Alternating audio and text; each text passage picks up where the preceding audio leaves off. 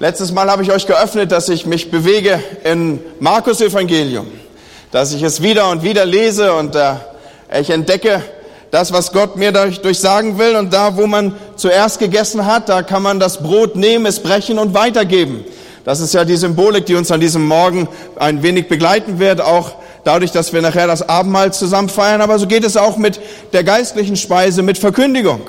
Man nimmt und man isst und man bricht es für sich selber und manches muss man klein brechen und sogar weich kauen und dann ist es an der, an der Zeit, es zu verkündigen und zu sagen, ja, es ist Wort des Lebens. Wir werden heute zusammen, du darfst es schon mal aufschlagen, aus Markus 14 lesen. Es ist ja so, dass wir seit einiger Zeit die Texte nicht mehr anbeamen. Das wird vielleicht wieder Veränderung erfahren, aber der Hintergrund ist, wir möchten euch bitten, bringt Bibeln mit. Also jetzt nicht alle, die du hast, sondern bring deine Bibeln mit. Bring sie mit, lese mit, verfolge das Wort Gottes. Wir möchten, dass du ähm, ja zu Hause bist im Wort Gottes, dass jetzt keine Frage entsteht, Markus 14 und du fragst deinen Nachbarn, wo finde ich denn das? Und du fängst vorne hektisch hinter Mose an zu blättern, sondern dass du genau weißt, die Orientierung ist Neues Testament und dort ziemlich am Anfang.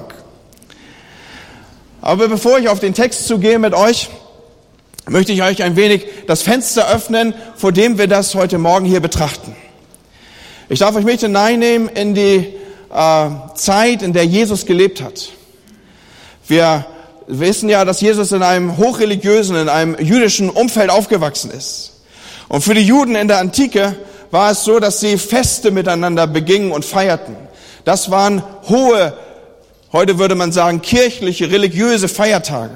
Es ist übrigens interessant, die mal zu verfolgen, was die Juden an Festen und Feiertagen hatten. Also das würde jeden Gewerkschafter zur Ehre gereichen, was die Juden an freien Tagen hatten, einfach dadurch, dass sie ihre religiösen Feste begangen haben. Da ist irgendwie so Tag der Arbeit, wie wir ihn jetzt gerade hinter uns haben, oder irgendwie ein zweiter Weihnachtsfeiertag ist da Kindergeburtstag gegen. Ja, die haben, die haben richtig Zeit gehabt. Man zog ja jeweils hinauf nach Jerusalem und man brauchte Zeit, dorthin zu ziehen und zurückzuziehen. Das war also auch noch mit körperlicher Ertüchtigung verbunden. Also man war in Bewegung und es war allumfassend gut. Man durfte dann auch viel essen, weil man war auch viel gegangen. So, also das war so der Zusammenhang und das zum Teil über Wochen. Also die waren richtig in Bewegung. Also ein Arbeitgeber, der kam schon mal ins Grübeln über die Feiertage, die der Herr seinem Volk so gegeben hat, aber das nur am Rande und in Klammern gesetzt. Aber für die Juden der Antike, so möchte ich fortfahren, genauso für die religiösen Juden auch heute noch, war das Passafest eigentlich der Höhepunkt der Feierlichkeiten ein jährlich wiederkehrendes Festmahl, und zwar zur Erinnerung an eines der wichtigsten Ereignisse, das sich in der Geschichte des Volkes Israel, des Volkes Gottes zugetragen hatte. Über tausend Jahre vor der Zeit, als Jesus lebte und über diese Erde ging, führten die Israeliten unter, den, unter der Herrschaft der Ägypter ein fürchterliches Dasein. Sie waren Fronarbeiter, sie waren Sklaven, sie waren, äh, wie würde man es heute nennen, Zwangsarbeiter. Und äh, sie waren geknechtet, sie waren limitiert in ihren Möglichkeiten. Es war so, dass Repressalie um Repressalie sich auf sie legte und die Last, unter der sie stöhnten und aufstöhnten, wurde immer stärker. Und wir wissen vielleicht aus dem ein oder anderen Jesus-Film beziehungsweise Bibelfilm, den wir um Ostern herum gesehen haben oder auch aus der persönlich erlebten Geschichte, die wir Sonntagsschule nennen, dass Gott Plagen schickte. Plagen, um den Pharao mürbe zu machen, dass er sein Volk ziehen lassen würde. Hunderte Jahre zuvor war da diese Verheißung, mein Volk soll wieder zurückkehren. Und äh, wir wissen, dass das Herz des Pharaos verstockt war. Ich setze so ein bisschen Bibelwissen voraus. Bis es zu einer letzten finalen, schicksalsgleichen Plage kam, eine letzte entscheidende Plage war angekündigt, ein Racheengel von Gott gesandt sollte mit dem Schwert, mit dem Racheschwert göttliche Gerechtigkeit bringen. Und diese Gerechtigkeit würde jeden treffen. Sie würde die Juden nicht einfach deswegen verschonen, weil sie Juden waren. In jedem Haus in Ägypten, in den Häusern der Ägypter wie in den Häusern der Juden, würde jemand durch Gottes Zorn sterben. Und wenn man seiner Familie dieses Schicksal ersparen wollte, dann gab es nur eine einzige Möglichkeit. Man begab sich im Glauben unter einen Schutz, den Gott anbot. Und der bestand daran, dass man einen Lamm schlachtete, dessen Blut dann als Zeichen seines Vertrauens an Gott an die Türpfosten und oberen Türbalken seines Hauses strich. Und nun dürfen wir uns das nicht so vorstellen wie in neuen Zeiten, dass dort irgendwie, wenn man so einen Türbalken sah, da irgendwie so eine eingefasste Metallzage war, sondern in der Tat wurden zwei äh, Stämme aufgerichtet und darüber wurde ein längerer Stamm gestellt. Sodass, wenn man tatsächlich den Türpfosten und oben den Querbalken bestreichen wollte, dann ergab sich, ich denke, ihr habt diese Symbolik schon gehört, dann ergab sich ein zweifach gestaltetes Kreuz, was man mit dem Blut anstrich. In dieser Nacht würde es in jedem jüdischen Haus entweder ein totes Kind oder ein totes Lamm geben.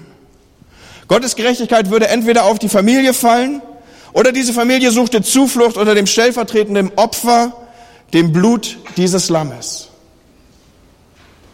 Und wenn man dann Zuflucht nahm, so darf ich es für die, die vielleicht dem nicht so kundig sind, in Erinnerung rufen, wenn man diese Zuflucht nahm, wenn man so tat, dann ging der Todesengel vorüber und man war gerettet. Und daher kommt auch der Name Pessa. Hebräisch ist das wiedergegeben mit Pessach. Das heißt so viel wie vorübergehen, verschonen, vorbeigleiten, vorbeigehen. Dann ging er vorbei und da kommt der Name dieses Festes her. Allein der Glaube an den, an das stellvertretende Opfer, dass man das glaubte und dass man das tat, dass man so handelte, das rettete einen vor den Todesengel. Und dieses letzte finale Ereignis, das führte dann dazu, dass der Pharao die Israeliten endlich in die Freiheit entließ. Und dass das Volk aufbrechen konnte in das Neue, was jetzt vor ihm lag. In das gelobte Land, das Gott für sie gestalten wollte und wo er mit ihnen leben wollte. Und jedes Jahr erinnerte man sich in dem Passamal an diese Befreiung, den Auszug aus Ägypten, den sogenannten Exodus, den hat der eine oder andere vielleicht schon mal als Begriff gehört, den wichtigsten Augenblick im Leben Israels als Nation und als Volk, wo man sich aufmachte in etwas Neues hinein, was Gott verheißen hatte. Und man würde fortan das Volk Gottes heißen. Man würde in einer Gesetzgebung stehen, die von Gott selber kam. Und man wollte, sollte sein Volk sein und er sollte ihr Gott werden. So dramatisch und bewegend diese Befreiung auch ausgesehen hat, sie wirft doch eine fast bohrende Frage auf. Nämlich, warum um alles in der Welt konnte die Opferung von so einem kleinen Wollknäuel einem vor dem Schwert der Gerechtigkeit Gottes retten und bewahren? Für uns, die wir irgendwie ein wenig christlich sozialisiert sind, wir packen das so irgendwie weg unter Legenden und Mythen oder Dinge, die man einfach glauben muss. Aber für jemand, der da jetzt nicht wirklich irgendwie einen Bezug zu hat für den, klingt das erstmal ganz schön komisch. Da zerhackt man irgendwie so ein, so ein, so ein, so ein kleines knuddeliges Teil und das bewahrt mich vor dem Schwert der Gerechtigkeit Gottes. Und Freunde, das erklärt sich eigentlich nur in der Rückschau. Beziehungsweise die Antwort liegt in dem, was geschah, als Jesus und seine Jünger das Passamal feierten. Und jetzt sind wir bei der Textstelle, die ich heute Morgen mit uns teilen möchte, aus Markus 14 ab Vers 12. Und ich bitte euch nach unserer Gewohnheit, dass wir uns dazu erheben als Respekt vor Gottes Wort. Am ersten Tag des Festes der ungesäuerten Brote, an dem das Passalam geschlachtet wurde, fragten die Jünger Jesus, wo sollen wir für dich das Passamahl vorbereiten? Geht in die Stadt, beauftragte Jesus zwei von ihnen. Dort wird euch ein Mann begegnen, der einen Wasserkrug trägt. Diesem Mann folgt, bis er in ein Haus geht. Dem Besitzer des Hauses sollt ihr sagen, unser Lehrer lässt fragen, wo ist denn der Raum, in dem wir mit seinen, mit denen er mit seinen Jüngern das Passamal feiern kann? Er wird euch einen großen Raum im Obergeschoss zeigen, das mit Polstern ausgestattet und für das Festmahl hergerichtet ist. Bereitet dort alles weitere vor. Die beiden Jünger gingen in die Stadt und trafen alles so an, wie Jesus es ihnen gesagt hatte. Dann bereiteten sie das Passamal vor. Dankeschön. Wir möchten uns wieder, oder bitte setzt euch wieder hin. Nun, das Passamal, von dem hier die Rede ist, das musste nach ganz bestimmten Regeln vorbereitet und durchgeführt werden. Das Familienoberhaupt zum Beispiel nahm viermal einen Becher Wein, erhob sich gewöhnlich und erklärte die Bedeutung des Mahles. Die vier Becher standen für die vier Verheißungen Gottes, die Gott den Israeliten gegeben hatte. Wir lesen diese vier Verheißungen in 2. Mose 6, dort in den Versen 6 und 7 sind sie überliefert. Darum sage den Israeliten, ich bin der Herr und will euch wegführen von den Lasten, die euch die Ägypter auferlegen. Und ich will euch erretten von eurem Frondienst. Und ich will euch erlösen mit ausgestrecktem Arm und durch große Gerichte. Und ich will euch annehmen zu meinem Volk und ihr sollt, und ich will euer Gott sein. So heißt es hier in 2. Mose 6. Und diese vier Becher, die jetzt während des Passamales getrunken und ritualisiert in Erinnerung und aufgerufen wurden, sie standen also für diese vier Inhalte der Verheißung, die Gott seinem Volk gegeben hat. Die Wegführung aus Ägypten, die Befreiung aus Knechtschaft, die Erlösung durch Gottes Macht und die neue Beziehung. Ihr seid mein Volk und ich bin euer Gott. Ihr sollt und wir zusammen fortan immer gemeinsam und auf ewig. Diese vier Verheißungen, sie waren symbolisiert in und ritualisiert in dem Passamal, das miteinander jährlich und wiederkehrend gefeiert wurde. Und der dritte Becher, er wurde getrunken, wenn das Mahl schon fast aufgegessen war. Mit den Worten aus 5. Mose 26 segnete dann der Hausvater das Brot und die Kräuter und das Lamm und erklärte, was für ein Aspekt der Knechtschaft und der Befreiung das jetzt bedeutete. Beim dritten Becher ging es zentral um Erlösung. Erinnern wir uns die Verheißung Gottes, ich will euch erlösen mit ausgestrecktem Arm. Und er zeigte während dieser Zeit als Hausvater und Familienoberhaupt auf das Brot und sagte, dies ist das Brot unseres Elends, das unsere Väter in der Wüste gegessen haben. Und vielleicht nahm er das Brot in diesem Moment in die Hand oder gewiss war es so. Und er, er brach es. Und dann wurde aber auch die Perspektive geöffnet. Aber Gott hat uns erlöst und befreit. Das war ja dieses Erinnerungs- und Gedächtnismal. Und bei dem Passamal, auf das hier Bezug genommen wird in unserer Textstelle, dass Jesus hier mit seinen Jüngern feiert, ist Jesus der Hausvater, das Oberhaupt dieser kleinen Familie, die sich hier abbildet. Und Markus berichtet, was geschah, als Jesus den dritten Becher in die Hand nahm. Während sie aßen, ich lese jetzt Markus 14 ab Vers 22, nahm Jesus Brot, dankte das sprach das Dankgebet, teilte das Brot und gab jedem seiner Jünger ein Stück davon. Nehmt und esst, das ist mein Leib. Anschließend nahm er einen Becher Wein, dankte Gott und reichte den Becher seinen Jüngern. Sie tranken daraus. Jesus sagte, das ist mein Blut, mit dem der neue Bund zwischen Gott und dem Menschen besiegelt wird. Es wird zur Vergebung eurer Sünden vergossen. Ich sage euch, von jetzt an werde ich keinen Wein mehr trinken, bis ich ihn wieder mit euch in der neuen Welt Gottes trinken werde. Nachdem sie das Danklied gesungen hatten, gingen sie hinaus an den Ölberg. Nochmal, das Passafest war ein eingeschliffener, immer wiederkehrender Ritus. Jeder Junge konnte seine Bedeutungs, konnte die Bedeutungsworte auswendig wiedergeben, wenn vielleicht auch nicht äh, auswendig mitsprechen, weil jeder Hausvater vielleicht so seine eigene Betonung fand. Aber so konnte er sie doch wiedergeben, inhaltlich. Er wusste, was kommen würde. Das stand fest. Seit frühester Kindheit war er dieses Ritual, dieses Fest, den Ablauf gewohnt. Und könnt ihr euch die Verwunderung und die Erstaunung, das Erstaunen der Jünger vorstellen, als Jesus das Brot und den Wein segnete und ihre Bedeutung erklärte und jetzt weicht er ab von dem über Generationen, seit Generationen überlieferten Text beziehungsweise der über, seit Generationen überlieferten Auslegung. Auf einmal kommt was anderes. Jesus zeigt auf das Brot und er sagt, das ist mein Leib. Und da stellt sich doch die Frage, was soll das jetzt bedeuten? Jesus sagt dir, das ist der Brot meines Elends. Nicht so, wie es zuvor heißt, das ist das Brot des Elends, das unsere Väter in der Wüste, sondern er sagt jetzt, das ist das Brot meines Elends. Das ist das Brot meines Leidens. Denn in Kürze werde ich den endgültigen Exodus, den endgültigen Auszug, die endgültige Befreiung, das, die endgültige Erlösung von der eigentlichen Knechtschaft bereiten und bringen. Das ist das, was Jesus hier gerade vorbereitet. Und er stellt es in einer Massivität in den Raum, wie es seinesgleichen sucht.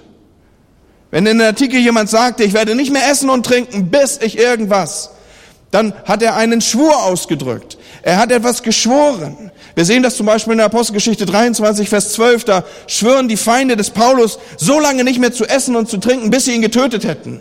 Ihr könnt es gerne mit mir lesen. Als es aber Tag wurde, rotteten sich einige Juden zusammen und schworen weder zu essen noch zu trinken, bis sie Paulus getötet hätten. Das war Teil einer Schwurformel. Ich werde nicht mehr essen, ich werde nicht mehr trinken. Damit wurde etwas aufs Gewisseste gewiss gemacht. Und in biblischen Zeiten war dies also ein Eid, der hier gesprochen wurde, den man ernst nahm, den man buchstäblich mit Blut besiegelte. Mit einem Eid schloss man eine Art Pakt, einen Bund, eine feierliche Verpflichtung zwischen sich selbst und anderen, dem man das versprach. Und so ein Bund wurde in den meisten Fällen tatsächlich durch Blut besiegelt. Man schlachtete ein Tier. In der Antike war es so, dass man dieses Tier teilte und man schritt durch dieses Tier hindurch. Und man sprach diese Schwurformel und man wollte damit ausdrücken, äh, für unsere Zeit klingt das ein wenig äh, äh, blutrünstig und auch abscheulich, aber mit diesem Ritual wollte man ausdrücken, wenn ich mein Versprechen brechen würde, dann soll mein Blut am Ende vergossen sein, dann will ich so zerstückelt sein. So sicher, so ernst, so, so tief ist das, was ich hier ausdrücke in meinem Versprechen. Es war die denkbar plastischste Art, diesen Bund und einen Bund für Binden zu erklären. Und wenn Jesus jetzt sagt, dies ist mein Blut, mit dem der neue Bund zwischen Gott und dem Menschen besiegelt wird. Es, mein Blut wird zur Vergebung der Sünden vergossen. Da meint er damit sein stellvertretendes Opfer am Kreuz und dass er damit einen neuen Bund zwischen Gott und uns stiftet. Eine neue Beziehung, dessen Fundament sein Opfertod selber ist. Er selber schafft etwas Neues durch das, was er tut. Und er sagt, ihr könnt euch darauf verlassen. Ihr könnt euch darauf verlassen. Ich schaffe, ich stifte etwas Neues. Und das Ganze sagt er vor dem Hintergrund und dem Zusammenhang des dritten Bechers. Der dritte Becher, er war das Synonym, er war der Moment, wo es um Erlösung ging. Und erinnern wir uns, oder ich darf das vielleicht an dieser Stelle so vor euch aufrufen, wie symbolträchtig, wie, wie detailreich, wie, ja, wie, wie intensiv hier die Bildsprache ist, die abgebildet wird. Es ist der Moment, wo man sich daran erinnert, dass die Erlösung von Gott kam aus Zeiten der Not, wo man Befreiung brauchte. Es ist der Moment, wo Jesus jetzt sagt, ich verspreche euch, durch mein Blut besiegelt, ich werde etwas Neues schaffen, etwas Neues wirken, wo ihr in eine neue Beziehung mit Gott eintreten könnt. Also das, was damals im Buch Mose vorgeschattet, vorgesprochen, ausgedrückt, verheißen und versprochen war von Gott, das war Christus jetzt im Moment dabei zu schaffen. Und es ist der Moment, wo er Bezug nimmt mit dem dritten Becher auf die dritte Verheißung aus dem Buch Mose, die da heißt, ich werde euch erlösen mit ausgestrecktem Arm. Michi hat es vorhin schon gesagt, Ostern ist ja nicht weit her. Wisst ihr noch, wie die Symbolik, wie die Gestik, wie, wie Christus sich abbildet um Ostern rum? Karfreitag, da schafft er Erlösung mit ausgestrecktem Arm dadurch, dass ausgestreckte Arme ans Kreuz genagelt sind. So detailreich ist hier vorgeschattet und prophetisch ausgedrückt das, was hier gerade stattfindet. Und mit der schlichten Geste des Hochhaltens des Brotes und des Weins, mit den schlichten Worten, das ist mein Leib, das ist mein Blut, sagt Jesus, dass all die Erlösungen und Opfer, die bisher geschehen sind, all die Passalämmer, die gestorben sind, all das, was über die Jahrhunderte passiert ist, ist nichts anderes als eine Vorschattung auf das, was jetzt in diesem Moment passieren wird. Und so wie das erste Passamal in der Nacht gegessen wurde, bevor die, Gott die Israeliten durch das Blut der Lämmer aus der Sklaverei befreit hat, so wird auch dieses Passamal, was Jesus hier einsetzt, in der Nacht, bevor er sein Leben gibt, bevor Gott die Welt durch sein Blut von Sünde und Tod erlöst, gefeiert. Was für eine Symbolik. Was für ein Moment. Was für eine Einsetzung. Aber dieses Mal weicht noch in weiteren Passagen von dem ursprünglichen ab. Nicht nur, dass Jesus jetzt hier die Wein- und die Brotworte umdeutet. Als Jesus aufsteht, um das Essen zu segnen, hält er das Brot hoch, wie wir es nachher vielleicht auch tun werden. Bei allen Passamalen gab es Brot. Er segnet den Wein und bei allen Passamalen gab es Wein. Aber ist euch mal aufgefallen, dass in keinem der Evangelien etwas steht von dem Lamm? Es ist nicht überliefert, dass sie ein Lamm dabei hatten und die Antwort ist ganz einfach gegeben. Das Lamm lag nicht auf dem Tisch, das Lamm saß mit am Tisch. Johannes der Täufer erfüllt uns darauf zu in Johannes 1, Vers 29. Seht, das ist Gottes Lamm, das die Sünde aller Menschen wegnimmt. Oder auch der Prophet Jesaja hatte geweissagt in Jesaja 53, wir alle irrten umher wie Schafe, die sich verlaufen haben, alle gingen unseren eigenen Weg. Und der Herr lud alle unsere Schuld auf ihn, er wurde misshandelt, aber er duldete ohne ein Wort. Er war stumm wie ein Lamm, das zur Schlachtbank geführt wird. Hier finden alte messianische Verheißungen Erfüllung. Und wenn Jesus jetzt sagt, das ist mein Leib, das ist mein Blut, dann meint er, ich bin der, von dem Johannes, ich bin der, von dem Jesaja gesprochen haben. Ich bin das Lamm Gottes, das all die anderen Lämmer, auf das all die anderen Lämmer nur gezeigt haben. Das Lamm, das die Sünde der Welt trägt. Und Freunde, als Jesus ans Kreuz geht, da trägt er das, was du und ich eigentlich tragen sollten. Die ganze Sünde und Schuld, die Zerbrochenheit der Welt, die fiel auf ihn. Und er hat uns so sehr geliebt, dass das Gericht Gottes von uns ist. Er hat uns so sehr geliebt, dass der Todesengel der Gerechtigkeit sucht. Und noch einmal darf ich das aufrufen, egal ob es ein Haus der Ägypter oder ein Haus der Juden war. Dieser Todesengel, er geht an uns vorüber. Nicht, weil wir toll sind oder weil wir besser sind oder weil wir die richtige Nationalität haben oder weil wir glücklicherweise keine Ägypter sind, sondern der Engel geht für immer an uns vorüber, wenn wir gecovert sind im Blut von Jesus, wenn wir unter dem Schutz des Blutes stehen, wenn wir in diesem Kreuzeszeichen unterwegs sind. Das ist die einzige Chance, Leute. Wir sind nicht besser. Selbst Christen, Menschen, die ihre Sünde erkannt haben und die zu Christus gekommen sind, sie sind nicht ein dort besser als die Leute, wie wir sagen, in der Welt. Der einzige Unterschied ist, Leute, dass wir Vergebung erfahren haben. Wir sind immer noch Sünder, aber Sünder, denen vergeben wurde. Und das Einzige, was uns rettet, ist, dass wir uns im Glauben unter das Zeichen dieses Kreuzes stellen und es im Glauben annehmen. Und nur dann geht der Racheengel an uns vorüber. Denn wenn Gott nach Gerechtigkeit handeln würde, wir wären alle des Todes. Wenn wir hineinschauen in diese Worte und uns um das Abendmahl herum thematisch bewegen, dann fällt auf, dass Lukas im ein wenig mehr und ausführlicher hier das Abendmahlsgeschehen beschreibt. Er sagt, und er nahm das Brot, dankte und brach's und gab es ihnen und sprach, das ist mein Leib, der für euch gegeben wird, dies tut zu meinem Gedächtnis. Jesus sagt hier, dass die Jünger, ja alle, die an ihn glauben, zur Erinnerung an das, an ihn, das Brot essen und den Kelch trinken sollen. Und dieses, wie soll ich sagen, diese Erinnerungshandlung, die wir auch heute Morgen hier in dieser Kirche durchführen werden. Sie wird jetzt in der Kirche gefeiert unter den unterschiedlichsten Namen. Ich glaube, das weit verbreiteste ist, dass man es Abendmahl nennt.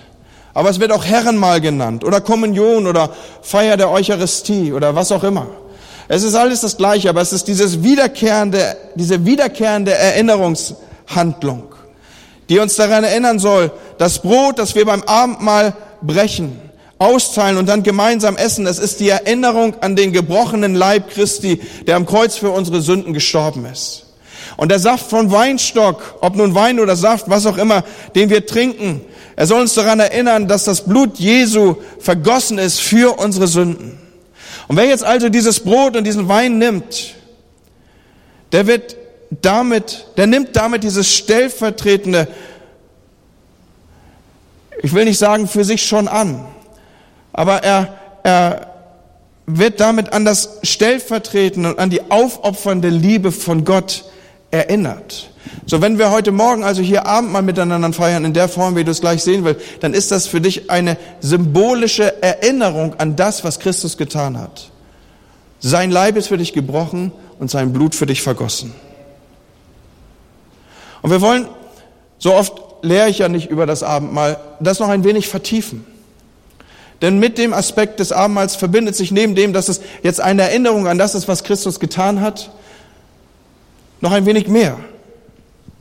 Und wir wollen diesen Gedanken teilen. Erinnern wir uns, und das soll ein erster Gedanke sein, das ursprüngliche Passamal in Ägypten war eine echte Mahlzeit. Es heißt sogar ausdrücklich, man sollte nichts überlassen.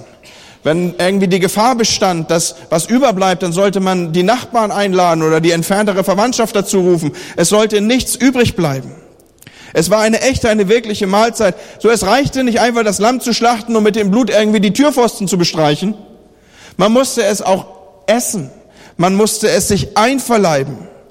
Und ganz ähnlich ist es auch mit dem Abendmahl der Fall, mit dem Tod Jesu, an das er das Abendmahl symbolhaft erinnert. Ich nehme diesen Opfertod für mich ganz persönlich an. Ich muss ihn mir aneignen, ich muss ihn mir zu eigen machen. Erinnern wir uns an die Worte, die Markus schreibt. Während sie aßen, nahm Jesus Brot, sprach das Dankgebet, teilte das Brot, gab es jedem seiner Jünger ein Stück und sagt, nehmt und esst. Das ist mein Leib. Jesus sagt hier, nehmt. Und er sagt uns, und so meine ich das zu betonen, er sagt uns, dass wir das, was er für uns getan hat, persönlich und aktiv annehmen müssen. Wir müssen das ergreifen, sonst wird es uns überhaupt nichts nützen. Nicht mal äußerliche Form und Ritus. Leute, wir haben doch nur dann was von Speise, wenn wir sie tatsächlich auch nehmen, wenn wir sie essen, wenn wir sie verdauen. Oder so wie ein von mir sehr geschätzter Autor es sagt, Tim Keller, er sagt, man kann vor einem reich gedeckten Tisch verhungern. Damit ein Essen, ein Mahl mich ernähren kann, muss es von mir auch gegessen werden. Und wenn ich nicht zugreife und nicht esse, oder wie Jesus das hier ausdrückt, wenn ich nicht nehme, dann habe ich nichts davon. Ich werde nichts davon haben. Und indem ich an dem Abendmahl teilnehme, sage ich, das ist die eigentliche Speise, die ich brauche. Diese Liebe, die Jesus ausdrückt im Abendmahl, die mache ich mir zu eigen. Das ist meine. Und dieser Charakter der Mahlzeit, dass das Abendmahl eine echte Mahlzeit ist, das soll uns daran erinnern, dass wir uns den Tod Jesu nur dann zu eigen machen können, wenn wir in eine wirkliche Beziehung zu Jesus treten. Denn mit einer Mahlzeit oder mit dem Charakter der Mahlzeit war ja noch mehr verbunden. In der Antike, in den alten Tagen und heute ist es eigentlich nicht wirklich anders. Da war mit miteinander essen ein Synonym für komm, wir gehen und stehen in einer Beziehung zusammen. Wir wollen uns miteinander aufmachen, dass wir in einer in, ja, in eine Beziehung gehen, mit jemand zu essen heißt, und das galt zur Zeit Jesu vielleicht noch mehr als tatsächlich heute, aber doch wissen wir noch darum, es galt, über das Essen Beziehung zu knüpfen. Und Jesus sagt hier, dass wir dann, wenn wir in den vollen Genuss seines vollkommenen, stellvertretenden Opfers und Leidens für uns kommen wollen, dass wir eine persönliche Beziehung zu ihm brauchen. Und nur dann werden wir das Abendmahl voll und umfänglich ergreifen und erfassen. So bleibt es für uns ein symbolhaftes Geschehen. Aber wenn ich es nehme als etwas, was ich brauche, im Sinne von, ich brauche die Liebe Jesu, wenn ich es nehme als etwas, als eine Einladung, in die Beziehung zu Christus zu treten, dann wird es für mich etwas Existenzielles. Und heute Morgen ist das Abendmahl mehr als nur ein monatlich wiederkehrender Ritus. Das Abendmahl ruft dir in Erinnerung, was Christus für dich getan hat. Das Abendmahl ruft dir in Erinnerung, dass wir alle Sünder sind. Das Abendmahl ruft dir in Erinnerung, dass die einzige Chance, die wir haben, unter dem Blut und dem Banner des Blutes ist. Das Abendmahl ruft dir aber auch heute Morgen in Erinnerung, dass du an einen Tisch kommen sollst in die intensive Beziehung mit Christus. Es ist nicht etwas, was an dir abperlt oder was an dir vorüberläuft, sondern das Abendmahl ruft dich wiederkehrend, vielleicht alle vier oder monatlich, spätestens in diesem Bezug. Geh und lebe die Beziehung zu Jesus. Sei Gast, sei Hausgenosse, sei an seinem Tische.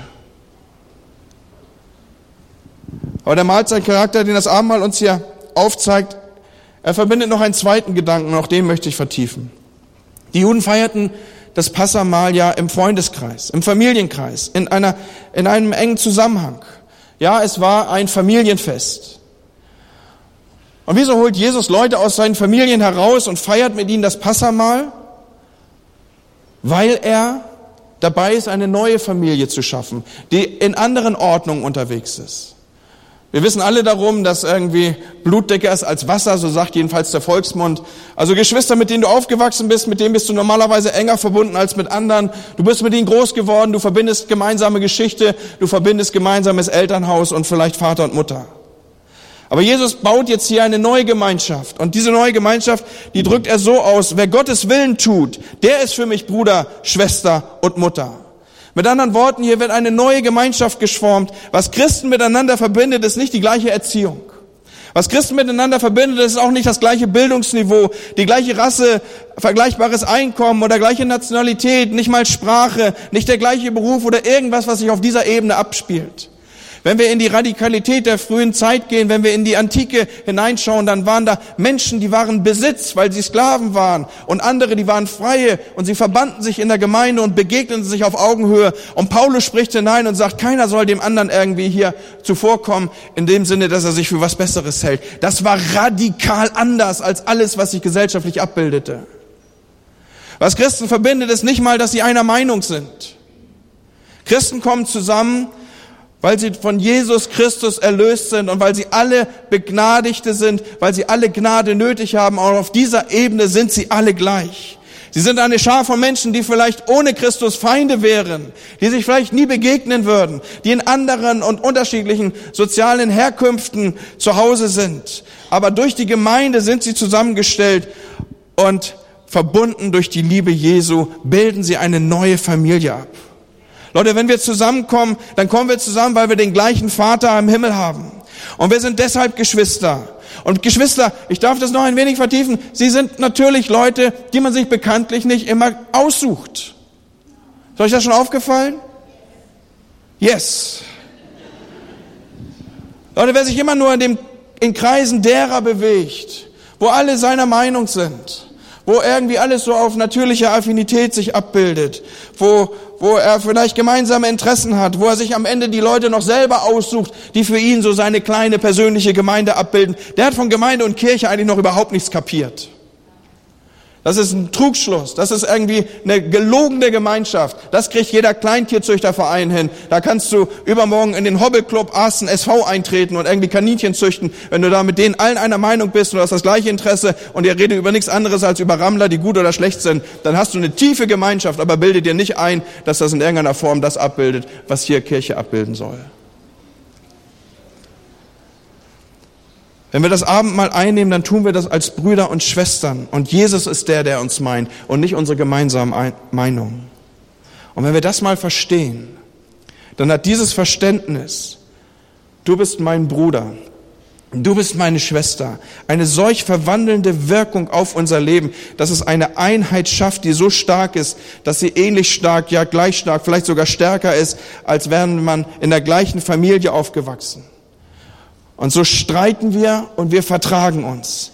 Und wir lieben uns und wir sagen uns die Meinung, aber nichts bringt uns auseinander. Das ist hier abgebildet. In 1. Korinther 10, Vers 16 stellt Paulus der Gemeinde in Korinth eine Suggestivfrage, eine Frage also, bei der die Antwort eigentlich schon klar ist. Er sagt, der gesegnete Kelch, den wir segnen, ist das nicht die Gemeinschaft?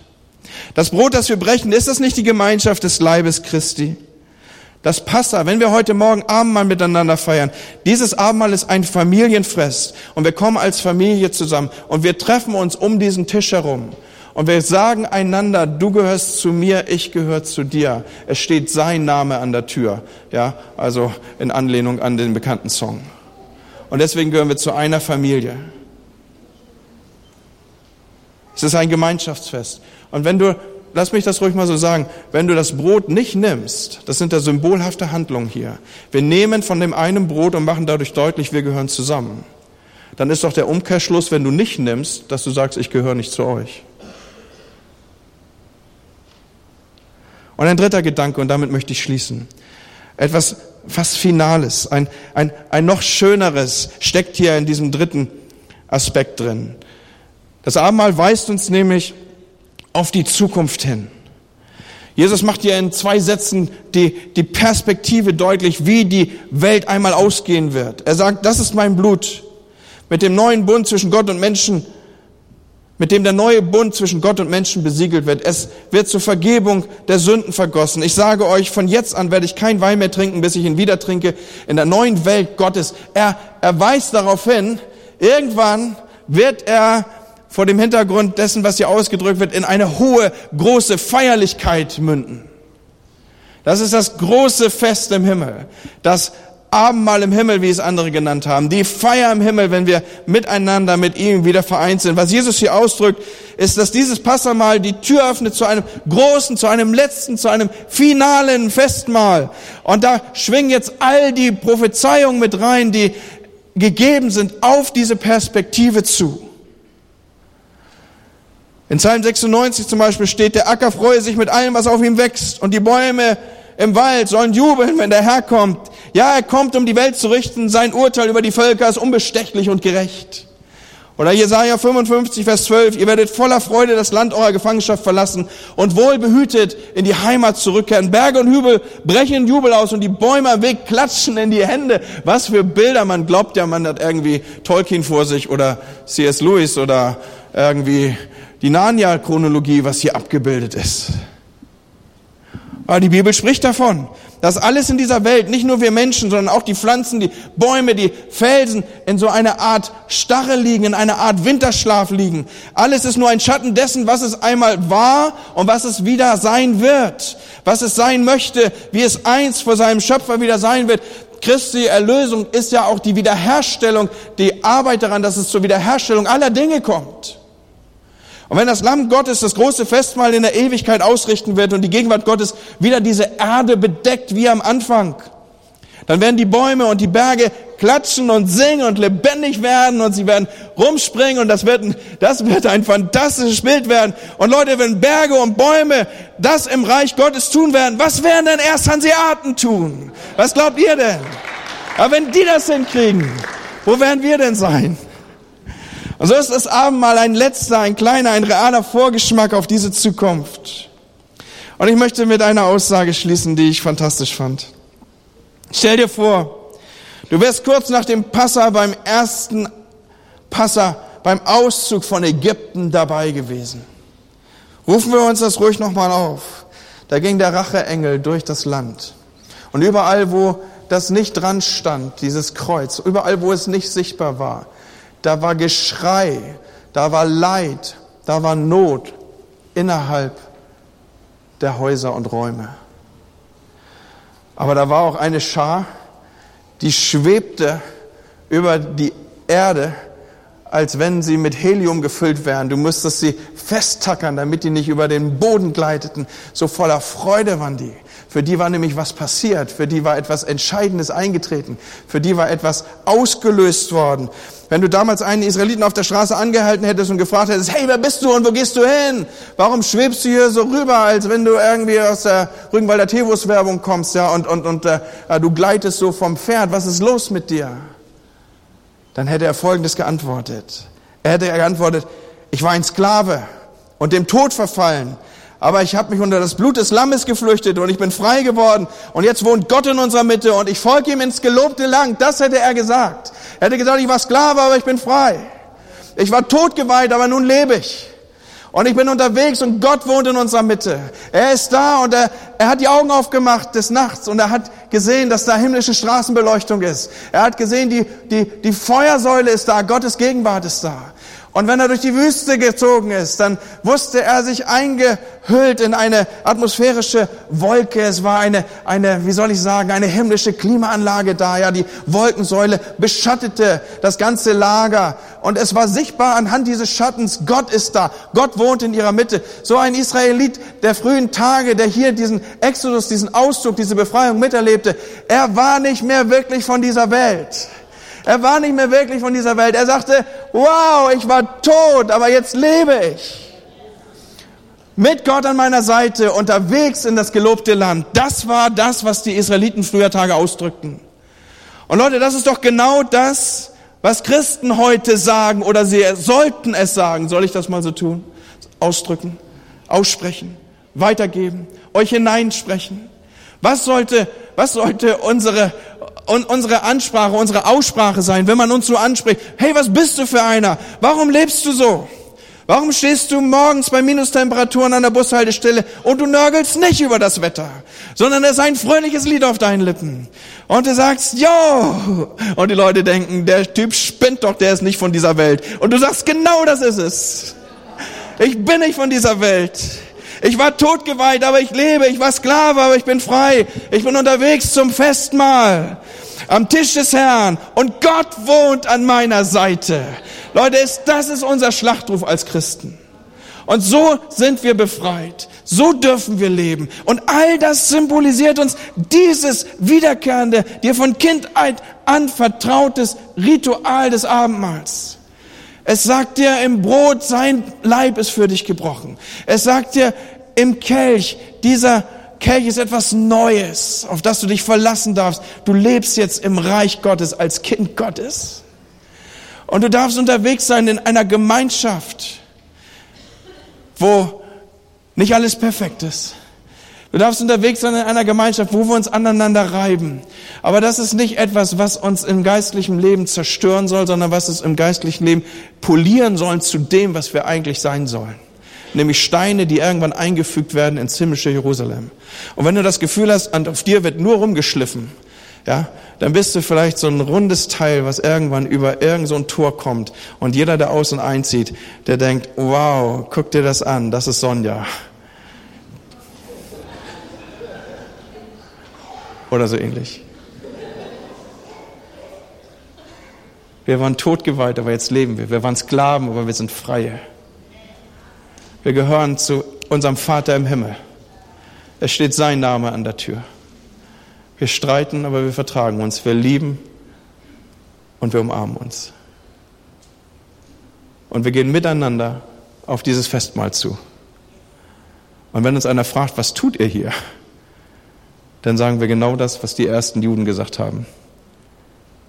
Wir waren tot und jetzt leben wir. Wir sind frei und jetzt springen wir. Und wir sind zusammen unterwegs zum Fest. Ich möchte euch einladen, dass wir das Abendmahl zusammen feiern heute Morgen. Amen.